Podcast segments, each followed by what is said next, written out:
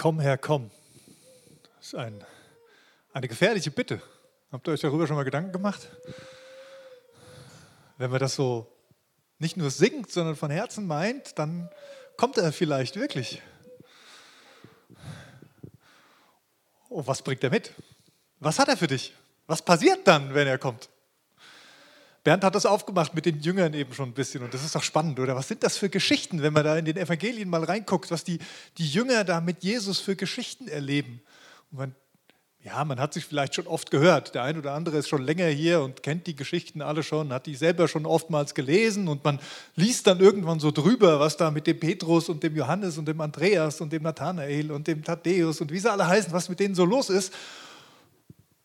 Aber eigentlich sind das schon echt krasse Geschichten weiß nicht, wer von euch äh, die Gelegenheit hatte, schon mal in die neue Serie The Chosen reinzugucken.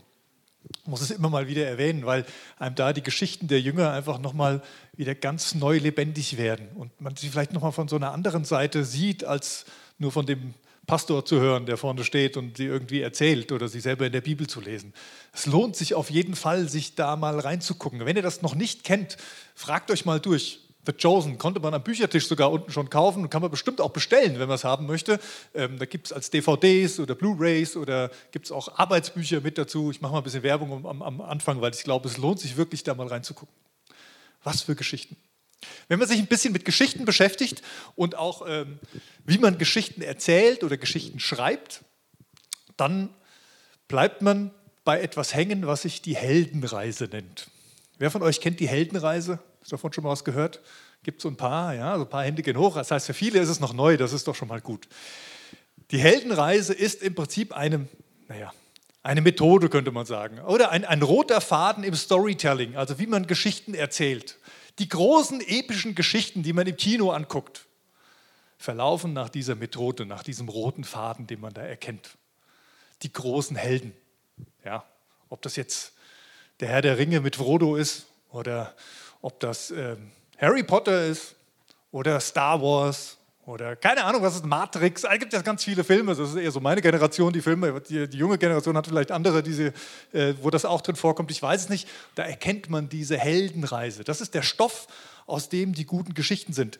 Und ich zeige euch das mal gerade, wie das funktioniert. Ich habe mal ein bisschen vorgemalt, damit das nicht völlig ins Chaos endet, wenn ich das hier so male. Ihr seht schon, 1 bis 12 sind so Etappen. Man kann die unterschiedlich gewichten, man kann da immer noch Etappen mit reinnehmen auf diese Heldenreise oder auch rauslassen, das ist ja keine Frage, aber das ist das, das, das übliche Modell. Aber bevor wir zu den einzelnen Stationen kommen, erkläre ich euch das Gebilde hier drin noch.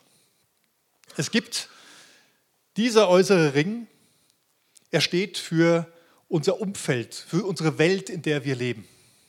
Und für gewöhnlich leben wir in unserer gewohnten Welt. Das wäre hier oben dieser Teil. Das ist so das, was, was unser, normale, unser normales Leben ausmacht.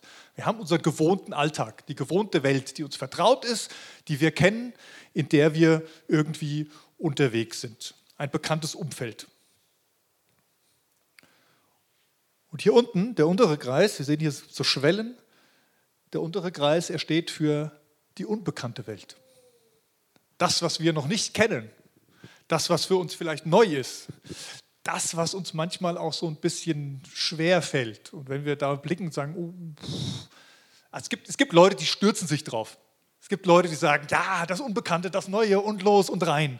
Ich befürchte, das sind die wenigeren unter uns. Könnt ihr euch aber kurz melden, wer von euch liebt das Unbekannte? Ja, gehen auch so eine Handvoll Hände hoch. Okay. Das war so mein Gedanke. Ja? Die allermeisten sind eher so, dass sie sagen, ja, also wenn es sein muss, vielleicht, wenn ich mir es lang genug angeguckt habe und mich vorbereitet habe und Reiseführer gelesen habe, dann fliege ich auch mal in ein anderes Land und gucke mal, was sie da für eine Kultur haben. Aber eigentlich weiß ich ganz gern, wo ich zu Hause bin. Eigentlich habe ich es gerne so, dass ich weiß, was passiert, dass ich die Kontrolle habe. Die meisten von uns sind gerne hier oben unterwegs, in der bekannten Welt, in dem Gewohnten. Und da beginnt auch üblicherweise die Heldenreise. Ich erkläre euch noch das hier in der Mitte. Das steht dann für das, was mit dem Held oder mit der Person passiert. Hier bei der 1 fängt man an. Bekannte Welt, das alte Verhalten, das übliche Verhalten. Also so, wie man als Mensch reagiert, wie man unterwegs ist. Und im Laufe dieser Reise wechselt das alte Verhalten in ein neues Verhalten, in ein verändertes Verhalten. Also wo auf einmal sich nicht nur das Umfeld, die äußeren Umstände, die äußere Erfahrungswelt sich ändert, sondern wo sich auch dann im Inneren was verändert. Ein neues Verhalten, naja, anbricht, nenne ich es mal, anbricht, eingeübt wird, sich etabliert und man ein veränderter Mensch am Schluss ist. Deswegen dann auch die Schnittmenge hier. Man ist am Schluss wieder in seiner gewohnten Welt, aber anders, als man es vorher war. Und wenn wir über Jüngerreise reden, ihr Lieben, dann geht es vor allen Dingen darum. Es geht darum, dass wir nicht sonntags in dieses heilige Haus fliehen müssen, um Jesus näher zu sein, um vielleicht hinterfragt zu werden, wie es in unserem Inneren aussieht, um vielleicht neue Anregungen zu bekommen für unser Verhalten oder uns hier anders zu verhalten, als wir es im Rest der Woche tun. Nein, es geht darum, dass sich etwas etabliert, dass in uns etwas passiert, dass sich in uns etwas verändert und durch das Unterwegssein mit dem Meister Jesus sich unser Verhalten verändert. Das ist das Ziel von dem Unterwegssein hier. Das war das Ziel, was Jesus mit seinen Jüngern gemacht hat. Er hat versucht, in den drei Jahren, mit denen er unterwegs war, ihnen etwas einzupflanzen, einen Samen einzupflanzen, der aufgeht und der von innen heraus etwas verändert. Wir bleiben ja ganz oft bei den äußeren Dingen stehen, was die gemacht haben. Oh, und dann haben die Brot ausgeteilt und es wurde, nicht, es wurde nicht leer und die konnten immer weiter Brot austeilen. Oder die haben, oh, die haben gebetet und da sind Leute gesund geworden. Das ist schön und ich glaube, solche Dinge passieren, vor allen Dingen dann, wenn sich in uns etwas verändert hat. Kommen wir zu den einzelnen Punkten der Heldenreise. Also ihr habt es im Blick noch, gewohntes Umfeld, neues Umfeld, altes Verhalten, neues Verhalten. Und da oben geht's los. Da oben geht's los. Das ist sozusagen das, der Startpunkt. Mein ganz normales Leben in meinem gewohnten Umfeld, meine gewohnte Welt. Aber meistens beginnt die Heldenreise damit, dass da ein Mangel aufkommt. Dass man merkt, Mensch, da ist irgendwie ein, ein innerer Mangel vorhanden. Ich sehne mich nach etwas, was nicht da ist.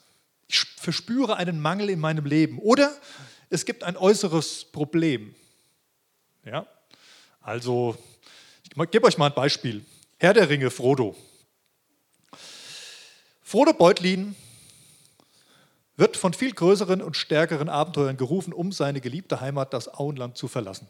Vielleicht kennt ihr euch noch, wenn er so Frodo einstellt. Am Anfang ist das ja so richtig schön, der Herr der Ringe. Ne? Gandalf kommt vorbeigefahren mit seinem Wagen. Es gibt ein tolles Fest, weil Bilbo Geburtstag hat und ein tolles Feuerwerk und Frodo freut sich drauf und alles ist schön.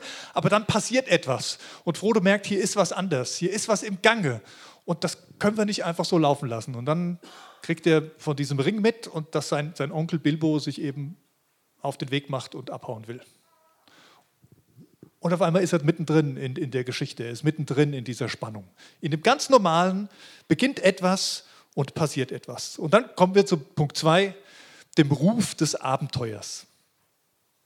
Frodo hört einen Ruf. Er hört den Ruf, unterwegs zu sein. Er hört den Ruf, eine Mission voranzutreiben, von der er noch keine Ahnung hat, wie die enden wird und schon gar nicht, welche Rolle er spielen wird. Der Ruf des Abenteuers ist eine Herausforderung.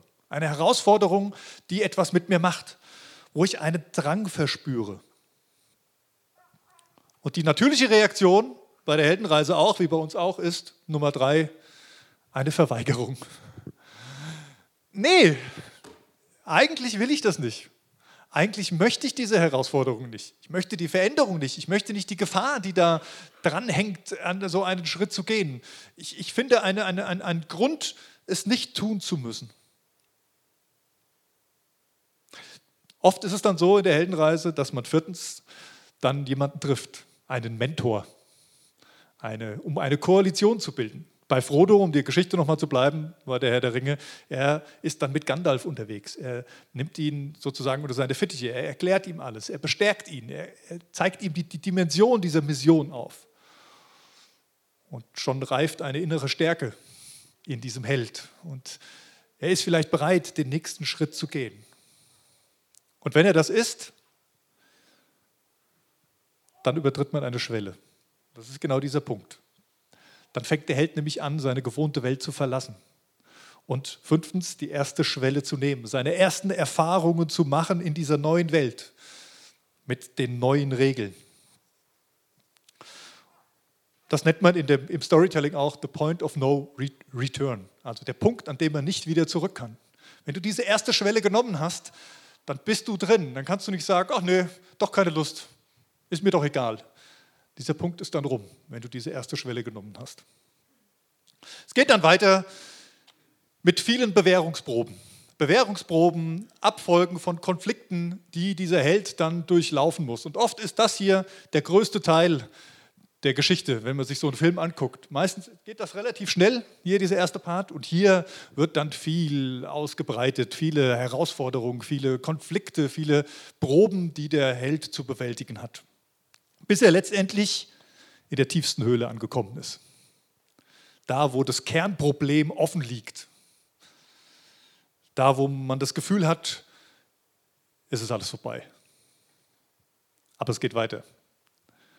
Es geht weiter zur entscheidenden Prüfung. Der Held muss eine entscheidende Prüfung überstehen.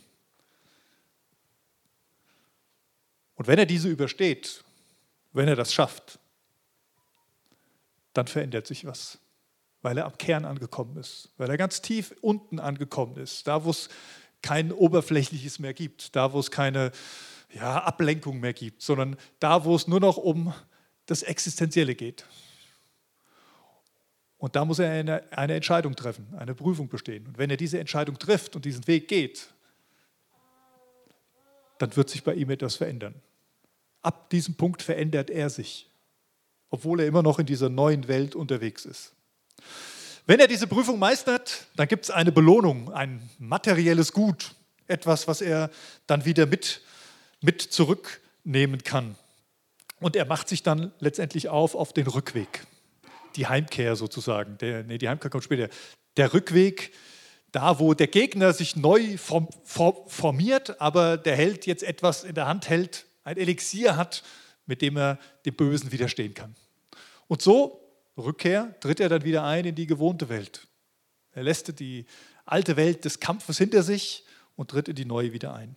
Es kommt zu einer Wiedergeburt, so erzählt die Heldenreise, also Selbstopfer, endgültiger Werteschwenk, der dann hier passiert, um letztlich zwölftens die Heimkehr zu gestalten, wenn der Held wieder zu Hause ist, mit dem Elixier, mit dem, was die Welt rettet, um dann wieder ein ganz normales Leben zu leben, bis die Heldenreise vielleicht wieder von vorne losgeht. So viel mal ganz kurz oder auch etwas ausführlicher zu der Heldenreise, weil ich finde, Genau das sehen wir in der Bibel, wenn wir uns die Jünger angucken. Genau solche Zyklen finden wir immer wieder da, wo Jesus mit seinen Leuten unterwegs ist. Da, wo er sie ruft, da, wo er sie herausfordert und mit ihnen ein, auf diese Reise geht, auf diese Lebensreise. Also ich weiß jetzt gar nicht, wer, wer, genau das Konzept der Heldenreise erfunden hat oder sich überlegt hat. Es gibt mehrere, die das aufgestellt haben. Aber Ganz ehrlich, die hätten bei Gott anfangen sollen. Wenn ich die Bibel lese von vorne, dann ist er das, der dieses, die guten Geschichten schon eben hatte. Und er erzählt die nicht, weil es eine gute Geschichte ist, die sich gut verkaufen lässt, wie diese Hollywood-Filme, sondern weil das eine Art und Weise ist, wie wir Menschen angesprochen werden, wie Veränderung bei uns passiert, wie Dinge bei uns in Gang gebracht werden, wie Neues entsteht, wie Wiederherstellung entsteht. Und das ist die Mission Gottes mit uns. Er möchte, dass wir er möchte, dass wir mit ihm unterwegs sind und wieder ganz zu den Menschen werden, die er im Sinn hatte, als er uns erschaffen hat, als er dich gebildet hat, als er dich erdacht hat, bevor du im Mutterleib warst. So erzählt es die Bibel. Und das ist der Wunsch, da mal ein bisschen anzugucken. Helden, naja gut, Heldenreise. Ihr würdet jetzt wahrscheinlich alle sagen, ja Helden, ja, aber das sind wir doch nicht, oder? Helden, das sind die aus dem Film.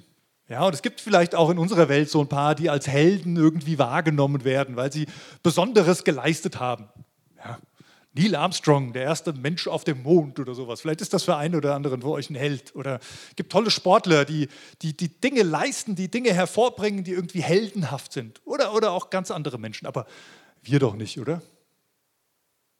Oder wer von euch ein Held? Ich habe schon ein paar Mal hier Handzeichen. Kommt, kommt. Traut euch. Auch das habe ich mir gedacht. In diesen Geschichten von Hollywood, wo diese Heldenreise angewendet wird, spannenderweise auch nie der, der am Schluss der Held ist, der, der am Anfang meinte, oh, ich glaube, ich bin ein Held.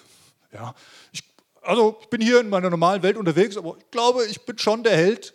Und das wird sich jetzt auch zeigen, wie heldenhaft ich bin und wie ich die Welt retten werde. Das kommt nicht vor.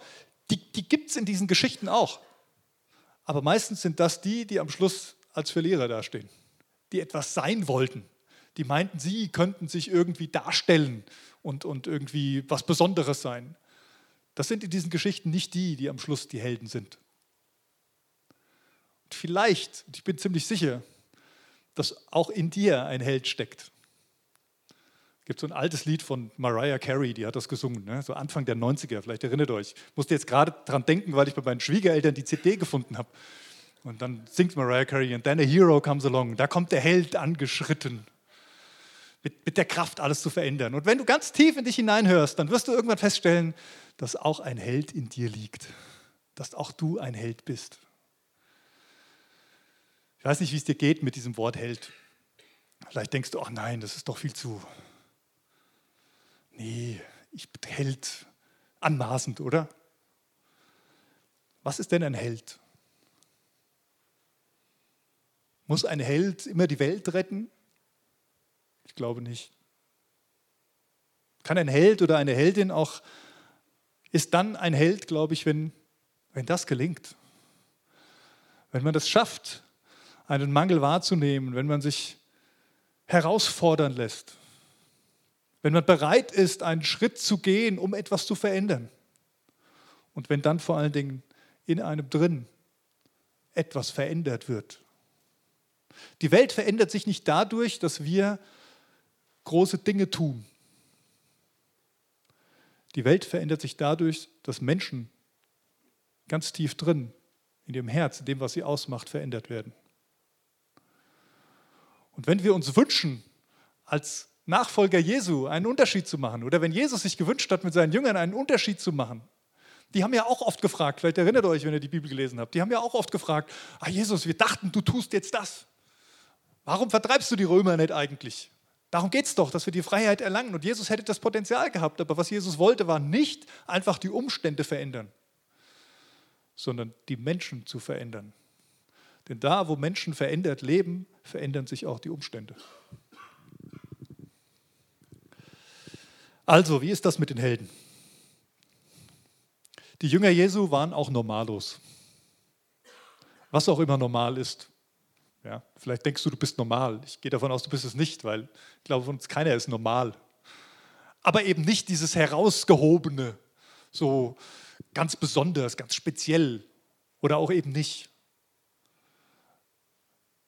Normale Menschen mit normalem Alltagsleben, mit Arbeit, auf die man geht, mit Beziehungen, die man hat, mit Schule, die man besuchen muss, mit kleinen Erfolgen, die man feiert, mit manchen Niederlagen, mit dem Stolpern immer wieder und auf die Nase fallen und wieder aufstehen, mit Konflikten mit anderen Menschen, die es einfach so gibt, mit Nöten und Fragen und Zweifeln. All das hatten die Jünger Jesu auch. All das haben diese Helden aus den Hollywood-Filmen auch. Und all das haben wir hier auch. Aber wer sagt, dass wir keine Helden sein können? Ich weiß nicht so genau, ich kann es euch jetzt nicht sagen, ich bin nicht Jesus, aber ich bin schwer davon überzeugt, dass Jesus dich nicht anders sieht, als er die zwölf gesehen hat, die er zu sich gerufen hat, dass sie diese drei Jahre mit ihm leben sollten, dass sie bei ihm bleiben sollten. Ich bin schwer davon überzeugt, dass er dich nicht anders ansieht, dass er genau sieht, was in dir drin ist, dass er genauso wie bei diesen zwölf dein Leben auch zur Entfaltung bringen will. Lange Vorgeschichte, jetzt lesen, gucken wir mal in die Bibel rein und lesen mal so einen ersten, eine erste Geschichte von diesen Jüngern. Und Bernd hat es ja schon gesagt, es geht um die Berufung. Und ich lese euch mal vor aus dem Lukasevangelium die ersten elf Verse des fünften Kapitels, überschrieben mit die ersten Jünger. Als Jesus eines Tages am See Genezareth predigte, drängten sich viele Menschen um ihn. die, alles, die alle das Wort Gottes hören wollten. Er bemerkte zwei leere Boote am Ufer. Die Fischer hatten sie liegen lassen und reinigten gerade ihre Netze. Jesus stieg in eines der Boote und bat den Besitzer des Boots, Simon, vom Ufer abzustoßen. Dann leerte er die Menge vom Boot aus. Als er mit seiner Predigt fertig war, fertig war, sagte er zu Simon, nun fahr weiter hinaus und wirf dort deine Netze aus, dann wirst du viele Fische fangen. Meister, entgegnete Simon, wir haben die ganze letzte Nacht hart gearbeitet und gar nichts gefangen. Aber wenn du es sagst, werde ich noch einmal versuchen. Diesmal waren ihre Netze so voll, dass sie zu reisen begannen. Sie riefen nach ihren Gefährten in dem anderen Boot, und bald darauf waren beide Boote so voller Fische, dass sie unterzugehen drohten. Als Simon Petrus begriff, was da geschehen war, fiel er vor Jesus auf die Knie und sagte, Herr, kümmere dich nicht weiter um mich. Ich bin ein zu großer Sünder, um bei dir zu sein. Denn beim Anblick des überreichen Fangs hatte ihn Ehrfurcht erfasst. Und den anderen ging es genauso. Auch Jakobus und Johannes, die Söhne des Zebedeus, waren voller Staunen. Jesus sagte zu Simon, hab keine Angst. Von jetzt an wirst du Menschen fischen. Und sobald sie am Ufer angelegt hatten, ließen sie alles zurück und folgten Jesus nach.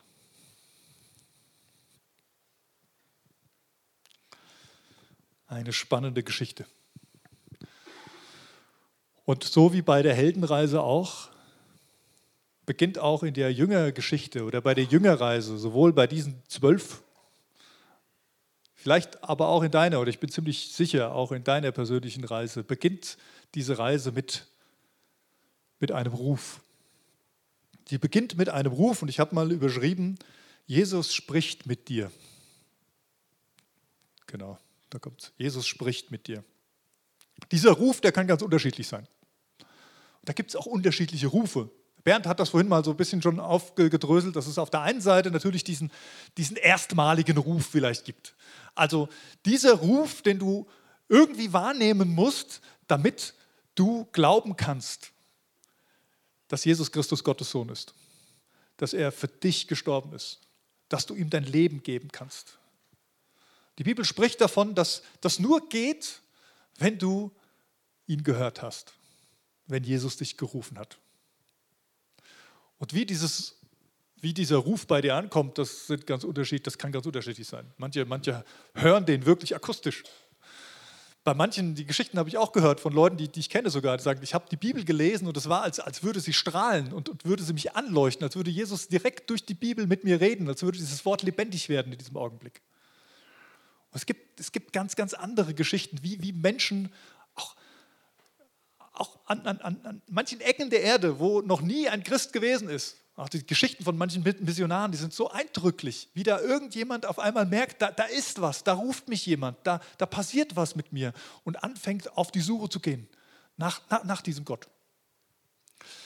Ich habe euch heute nochmal diese Kärtchen auf die Stühle ausgeteilt. Das ist äh, eigentlich diese Hinweiskärtchen für diesen Kurs Herzensbildung, der jetzt äh, starten soll, am kommenden Donnerstag eigentlich schon. Und ähm, dieser Kurs ist für Menschen, die sagen, ich habe da was wahrgenommen. Ich habe da etwas wahrgenommen, aber ich weiß noch nicht, was es ist. Ich habe das Gefühl, Gott ruft mich, aber ich habe noch keine Ahnung von diesem Gott. Ich kann das jetzt nicht einfach so glauben oder ich, ich, ich weiß nicht, was das ist dann bist du herzlich eingeladen, da dabei zu sein. Und du hast diese Kärtchen vor allen Dingen hier, weil ich gehe davon aus, die allermeisten von euch, die hier sind, die wissen grundsätzlich, um was es geht. Aber vielleicht hast du jemanden in deinem Umfeld, wo du das Gefühl hast, man, die Person, die ist auf der Suche. Das spüre ich. Die hat was von diesem Ruf wahrgenommen, wie auch immer der war. Und ich wünsche mir so sehr, dass sie den nächsten Schritt machen kann. Dann darfst du die gerne einladen. Und einladen heißt nicht nur einfach den Zettel weiterzugeben. Wenn du das Gefühl hast, die Person würde das nie alleine machen, dann, dann komm doch mit ihr.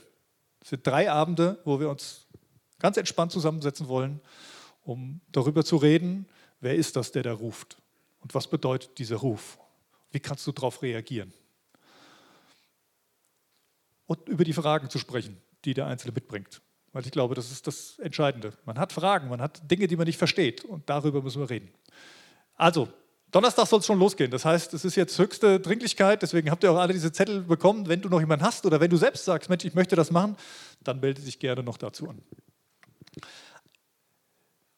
Der erstmalige Ruf, so nenne ich den jetzt einfach mal so, ist was ganz Spezielles. Bin aber davon überzeugt, gerade wenn wir über Berufung reden, dann ist das etwas, Jesus spricht mit dir. Das ist nicht nur einmalig. Das passiert nicht nur einmal. Also war bei den Jüngern damals auch nicht so. Jesus hat nicht einmal gesagt, so Petrus, folge mir nach. Und dann ist er schweigend vor ihnen hergelaufen. Nein, so war es nicht. Dann fing die eigentliche Kommunikation ja erst an. Dann begann eine Beziehung, ein Reden miteinander, ein, ein, ein Austauschen miteinander. Und das passiert die ganze Zeit. Jesus redet mit dir. Und das ist vielleicht eine der wichtigsten Botschaften, die wir hören müssen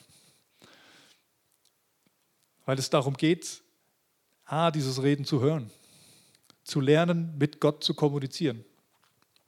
In der Art und Weise, wie er mit dir kommuniziert. Auch das kann sehr unterschiedlich sein. Da gibt es kein Patentrezept zu sagen, und Gott redet mit allen gleich. Und wenn ich das mache, dann ist das bei mir auch so.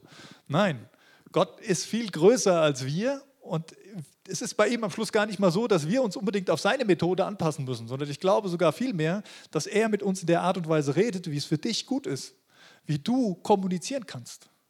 Das Problem ist aber, dass wir in einer Welt leben, in der Kommunikation sehr einspurig gehalten wird und wir von klein auf lernen, wie man zu kommunizieren hat, ob uns das entspricht in unserer Persönlichkeit oder auch nicht. Vielleicht müssen wir erstmal wieder eine Wahrnehmung dafür bekommen, wie Gott mit uns redet und wie gut uns das tun kann wie heilsam das sein kann, wenn wir diesen Kanal finden, wie er ganz direkt mit uns spricht. Gott spricht, Jesus ist das Wort. Jesus ist der, der direkt zu uns redet. Und der Heilige Geist ist die Kommunikationszentrale in uns drin, die es möglich macht, dass wir in direktem Kontakt mit Gott stehen können. Das führe ich jetzt auch nicht weiter aus. Aber wir haben auch bei Herzensbildung einen Kurs, der lief dieses Jahr schon mal, der heißt Kommunikative Spiritualität.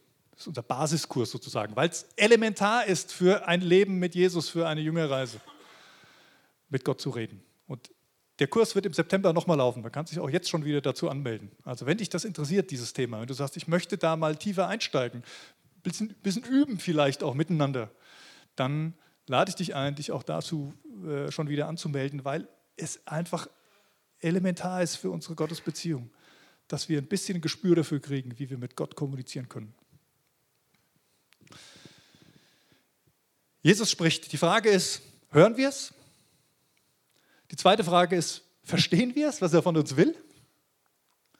Und die dritte Frage ist, wie reagieren wir darauf?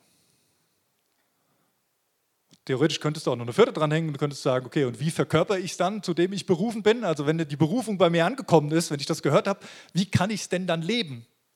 Das sind vier Fragen, die kann ich dir nicht pauschal beantworten. Das sind vier Fragen, die du ganz persönlich mit Gott klären musst, wo du einen Weg finden musst.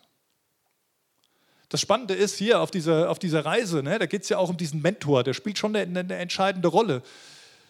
Bei der Jüngerreise ist nicht der Pastor der Mentor. Also ich kann dir hier was erzählen, ich kann dir Beispiele geben oder dich äh, anregen, aber ich bin für gewöhnlich nicht der Mentor für dich oder das reicht nicht aus, dass ich dir eine Predigt halte, sondern es braucht was viel individuelleres was viel Näheres. Und es ist klasse, wenn du einen persönlichen Mentor hast, mit dem du darüber reden kannst.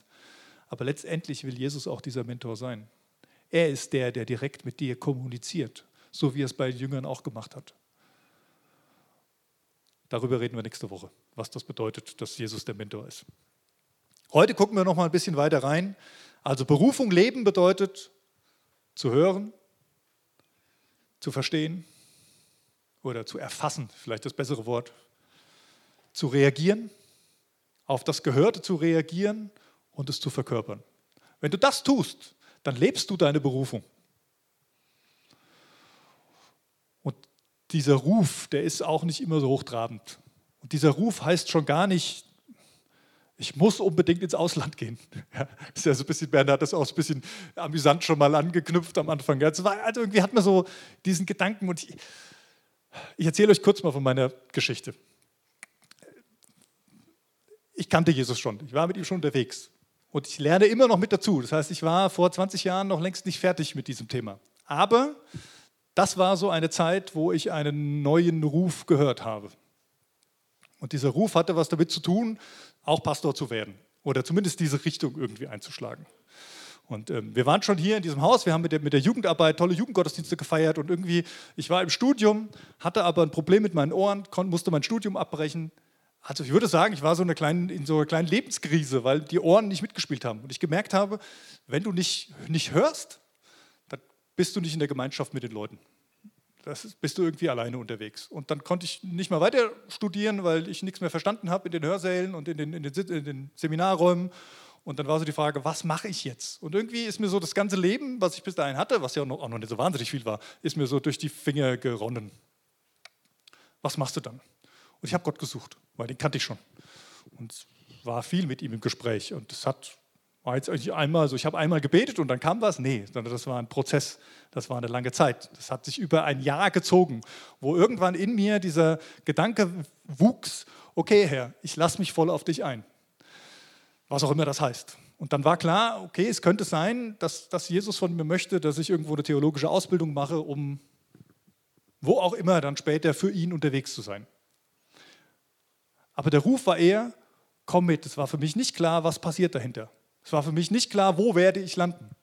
Wenn mir damals jemand erzählt hätte, dass ich hier in Butzbach Pastor werde, ich hätte es wahrscheinlich nicht geglaubt. Ja? Also das wäre irgendwie, das wäre auch viel zu einfach gewesen. Sondern für mich war es wichtig, den Schritt zu gehen. Und es hat mich echt was gekostet. Es hat so, ein, so, eine Freude gemacht, hier mit den Jugendlichen zu arbeiten.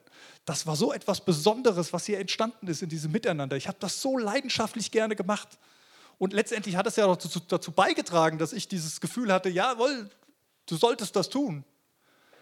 Aber für mich bedeutete erstmal dieser Schritt, du lässt das alles hinter dir, du kappst das ab, du gehst weg, ja, um das nochmal richtig zu lernen, ich sage es mal so. Und was mir damals geholfen hat, war wirklich dieser Punkt zu sagen, okay, das war für mich wirklich wie so, wie so ein Bootcamp. Sagen, okay, ich packe jetzt meine Tasche, ich sage, ich ziehe jetzt in den Krieg, will ich nicht sagen, aber es hat sich ein bisschen so ähnlich angefühlt. Ich packe meine Tasche, ich gehe in den tiefsten Westerwald.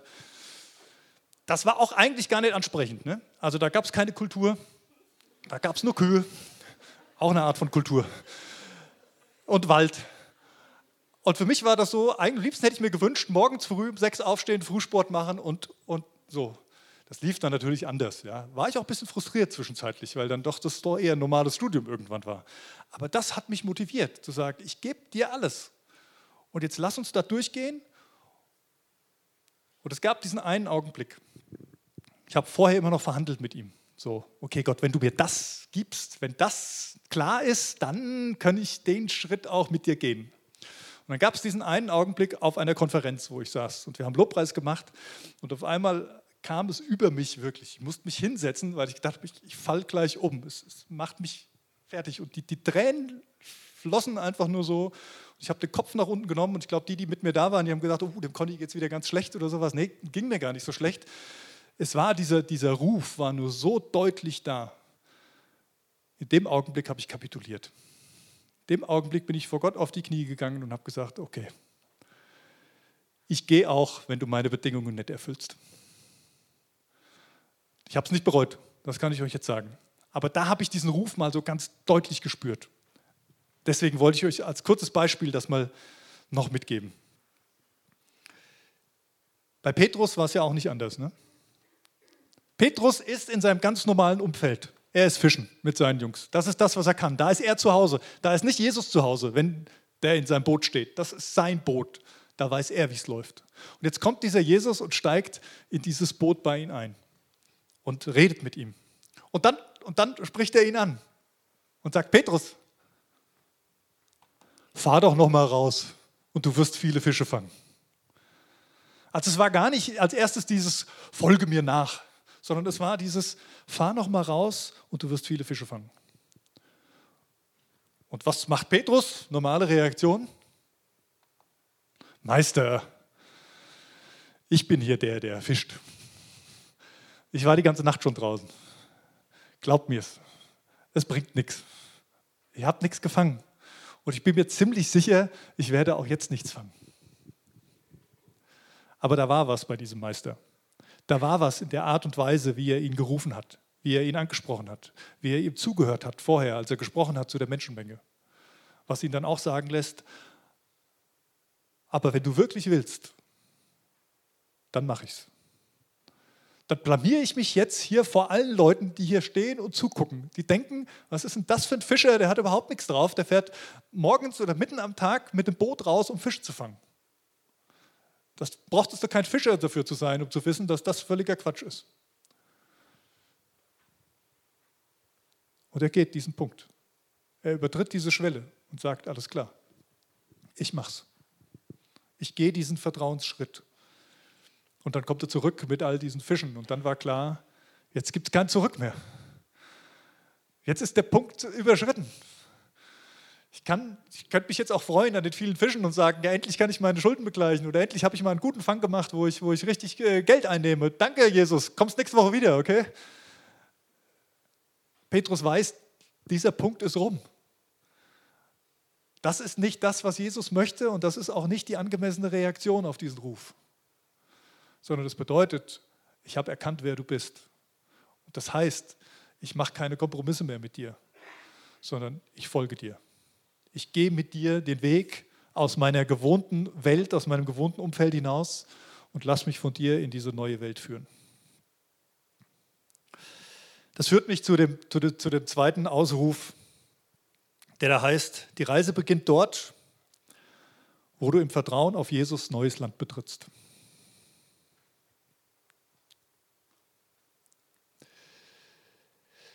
Wenn Jesus dich ruft, dann führt er dich immer an eine Grenze. Das ist irgendwie eine Eigenschaft Gottes. Also lies mal die Bibel von vorne, du musst gar nicht bei Jesus anfangen, du kannst im Alten Testament anfangen. Wenn Jesus einen Menschen ruft, dann stellt er ihn immer an so eine Grenze. Sagt, pass auf, ich habe was mit dir vor. Ich will mit dir neues Land betreten. Ich will mit dir diesen Schritt über diese, diese Grenze gehen. Ganz positive Grenze in dem Sinne. Ja? Man kann auch über Grenzen gehen, bei anderen. Das möchte Jesus nicht und das verlangt er auch nicht von uns. Aber er möchte mit dir neues Land betreten. Er möchte deine Grenzen weiten, dass du dieses neue Land entdecken darfst, was er für dich bereithält. Und er stellt dich an diese Grenze ran und da ruft er dich. Und dann ist es die Frage, wie du darauf reagierst, wie du entscheidest. Und dadurch, dass du eine Grenze überschreitest, erst dadurch ist Veränderung möglich. Verwandlung, Wachstum wird möglich, wenn du bereit bist, deine Grenzen weiten zu lassen. Mir geht es ja auch oft so. Ich entdecke in meinem Leben Punkte, wo ich denke, oh ja, da, da würde ich gerne mal dran arbeiten. Da müsste ich mal dran arbeiten. Das müsste ich mal machen. Und dann haben wir ja heutzutage alle Möglichkeiten. Ne? Dann gucke ich mir ein YouTube-Tutorial Tutorial an oder sowas. Ne? Also ich mache mir irgendwas auf, wo ein anderer an dem gleichen Punkt war und der erzählt mir dann, wie es geht und dann, dann wird es schon klappen. Um sich Inspirationen zu holen, alles gut. Aber ganz ehrlich, wenn du wirklich was verändern willst, dann wird es nicht reichen, ein Buch zu lesen, ein YouTube-Video anzugucken oder sonst dir, irgendeinen Ratgeber zu holen. Du musst es schon tun. Du musst schon anfangen, die Dinge zu tun und Schritte gehen sonst wird sich nichts verändern. Oder du wirst zumindest immer wieder an die gleichen Punkte zurückfallen und wirst nicht wirklich nach vorne kommen. Unterwegs sein über die Grenze, ganz positiv. Das ist Mission. Und dabei geht es nicht um Landesgrenzen. Wenn Jesus unterwegs ist zu den Menschen, dann geht es darum, dass er mit dir Grenzen weiten will. Und jetzt ist die Frage deiner Entscheidung. Wenn du nur bis zur Grenze gehst, wenn du nur bis an die Grenze rangehst, dann bist du nicht auf der Reise. Lass es dir mal gesagt sein. Vielleicht hast du das Gefühl, ja, ich bin Christ, ich bin mit Jesus unterwegs und äh, wir sind zusammen unterwegs auf der Reise mit dieser Mission, die Menschen zu Jesus zu bringen und, und die Welt zu erneuern. Aber wenn du immer nur an der Grenze stehen bleibst, dann muss ich dir die harte Wahrheit heute sagen, dann bist du nicht mit auf der Reise, sondern da bist du nur an einem Punkt, wo diese Reise ab und zu mal vorbeikommt. Wo alle die, die unterwegs sind, in einem, in, in dem Strom, wie auch immer, auch ab und zu vielleicht mal vorbeikommen und, und Halt machen. Aber du bist nicht Teil dieses Stroms. Harte Wahrheit. Aber ich glaube, manchmal brauchst du es auch.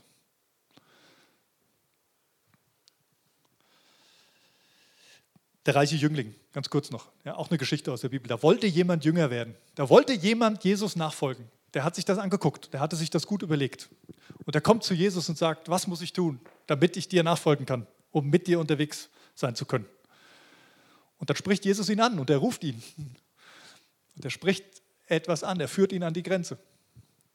Er sagt, jo, du hast alles, alle richtigen Antworten gegeben, was du machen musst. Und jetzt geh nach Hause, verkauf alles, was du hast. Lass all den Reichtum, all das Guthaben, was du hast, hinter dir und dann komm mit mir. Er stellt ihn an die Grenze. Und es ist die Frage, wie er entscheidet. Ob das am Schluss bedeutet hätte, dass dieser Mann überhaupt kein Geld mehr oder irgendwas gehabt hätte, keine Ahnung. Jesus ging es bestimmt nicht ums Geld. Jesus ging es darum, ihn über die Grenze zu führen. Dass er mit dabei ist, voll und ganz dabei ist auf dieser Reise und nicht nur ein Streckenposten. Und es war seine Entscheidung. Der reiche Jüngling, wie der so schön heißt, der hat sich dagegen entschieden. Und er hat gesagt, okay, nee, dann bleibe ich lieber in meinem gewohnten Umfeld. Das ist mir dann doch ein Schritt zu viel. Und er ist nicht unterwegs gewesen mit auf der Jüngerreise. Mein letzter Gedanke dazu, es ist deine Reise. Es ist deine Reise. Du entscheidest. Über was unterhältst du dich so mit den anderen, die du vielleicht aus dem Gemeindekontext kennst? Meine Erfahrung ist, wir reden wenig darüber, wo, an welcher Grenze wir gerade stehen oder wie Jesus zu uns gesprochen hat, was wir von ihm wahrgenommen haben, wo er, wozu er uns beruft. Ja, manchmal sind wir so voller Leidenschaft, da kommt es auch raus, okay, aber es ist eher weniger in diesen, in diesen Miteinandergesprächen. Wir reden ganz oft darüber, wie das Wetter ist, dass Dortmund jetzt vor Bayern steht. Habe ich heute Morgen auch schon mit drei, vier verschiedenen Leuten gesprochen. Und wenn wir dann ein bisschen christlicher werden, dann reden wir sogar noch darüber, wie das mit der Gemeinde so ist. Was die Gemeinde so macht, die Gemeinde. Ja. Was, was man machen müsste vor allen Dingen, da reden wir ganz viel drüber, was denn gut wäre. Und ich merke, Gemeinde ist nicht die Reise, um dir das nochmal zu sagen. Gemeinde ist nicht die Jüngerreise, um die es geht. Gemeinde ist, wir haben auf der Leitungsklausur darüber gesprochen und das ist mir so hängen geblieben, das fand ich einen sehr interessanten Punkt. Gemeinde ist ein Inspirations- ein Trainings- und ein Heilungsort für all die, die auf der Reise sind oder auf die Reise wollen.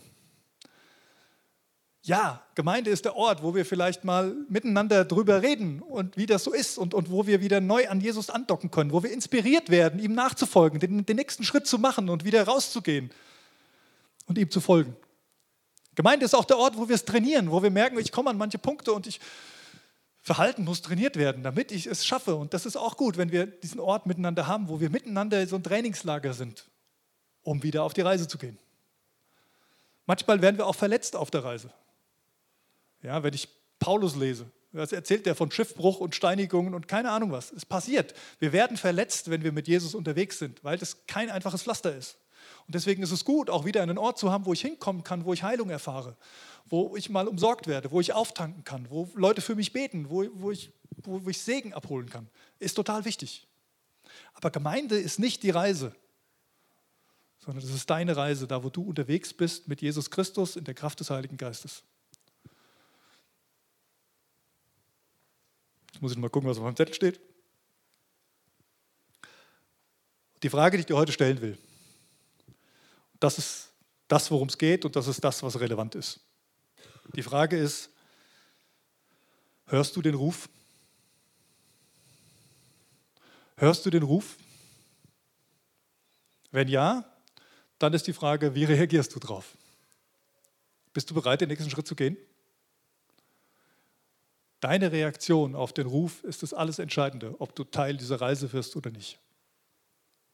Und das bedeutet nicht, dass das, was du dir vorstellst, was passiert nach dieser Reaktion, auch wirklich so ist, dass es genau das passiert, was du dir vorstellst.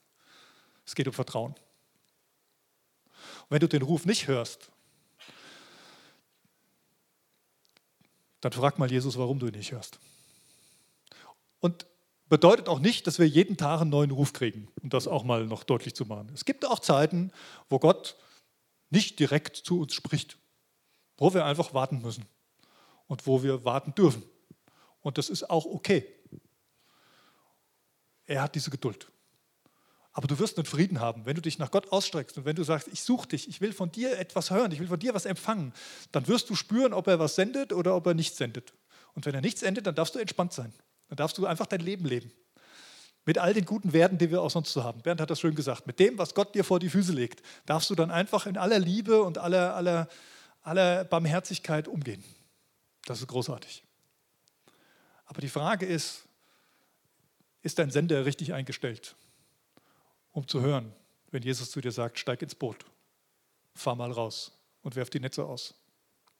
Oder ganz klassisch wie bei den anderen, komm, folge mir nach. Vielleicht zum allerersten Mal. Das ist ein großer Schritt. Und ich wünsche mir so sehr, dass wir, wir hatten das bei dem letzten Stadtteilgottesdienst in Fauerbach. Es war großartig. Kleine Runde, es hat geregnet, es war saukalt. Entschuldigung, dass ich das so sagen muss. War es wirklich. Aber es hat mein Herz erwärmt, als das, der Erwin das Mikro freigegeben hat und Menschen nach vorne kamen und davon erzählt haben, wie sie das erste Mal diesen Ruf gehört haben und darauf reagiert haben. Wir brauchen diese Geschichten, denn das passiert. Und ich mache euch so Mut, das zu erzählen, wenn ihr das erlebt habt. Und nicht zu denken, ach, das ist doch nichts Besonderes, ich bin doch kein Held, ist doch nicht Hollywood-reif. Nein, es ist wichtig, dass du es erzählst. Und wenn du es nicht erlebt hast, dann gib dich nicht damit zufrieden, sondern verspür diesen, verspür diesen inneren Mangel. Lass ihn zu. Nimm es nicht als Schwäche wahr. Es ist überhaupt keine Schwäche, den zu spüren sondern das ist der erste Schritt, um Teil der Reise zu werden. Ich bete jetzt. Ich lade dich ein, mitzubeten.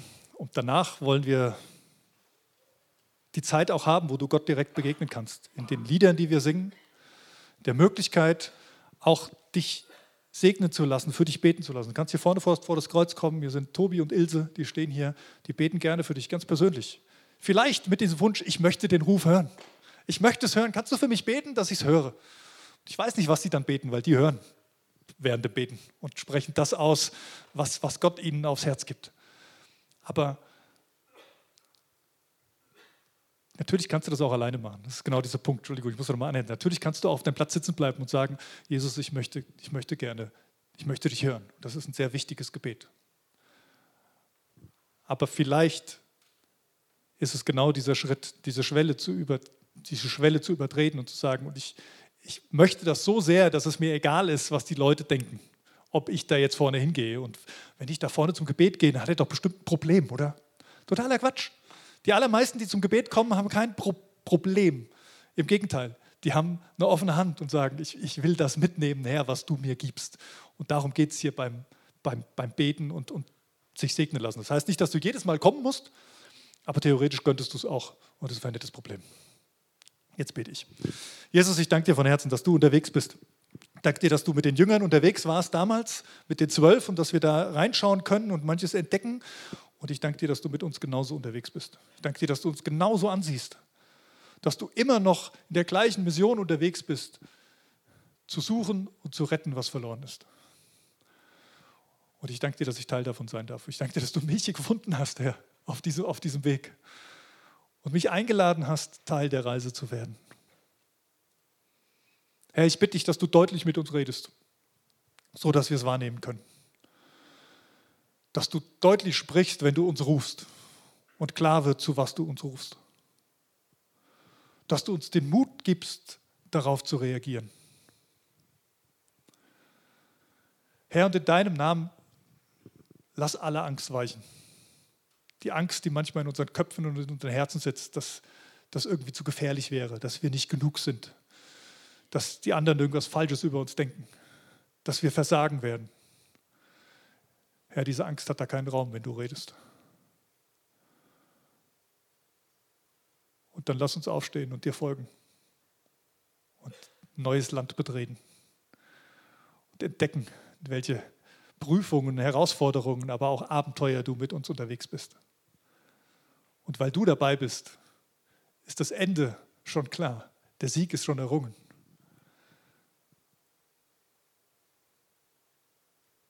Danke, Jesus. Amen.